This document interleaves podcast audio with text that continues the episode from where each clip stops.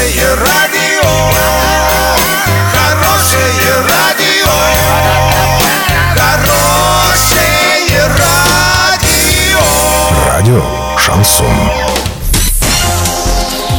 С новостями к этому часу Александра Белова. Здравствуйте. Спонсор выпуска – магазин «Строительный бум». Низкие цены всегда. Картина дня за 30 секунд. В Урске в текущем году продолжится реконструкция парка строителей. Минтруд назвал сферы с переизбытком высококвалифицированных работников.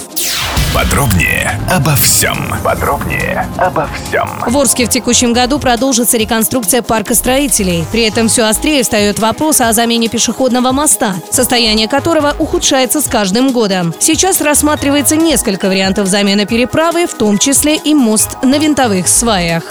В Министерстве труда и социальной защиты России рассказали, в каких сферах количество специалистов с высшим образованием значительно превышает число подходящих вакансий. Среди граждан, имеющих высший уровень квалификации, наблюдается избыток специалистов в сфере бизнеса и администрации, сообщили в Минтруде. В ведомстве добавили, что число безработных с высшим образованием в этой области преобладает над количеством вакансий, заявленных работодателями в службы занятости.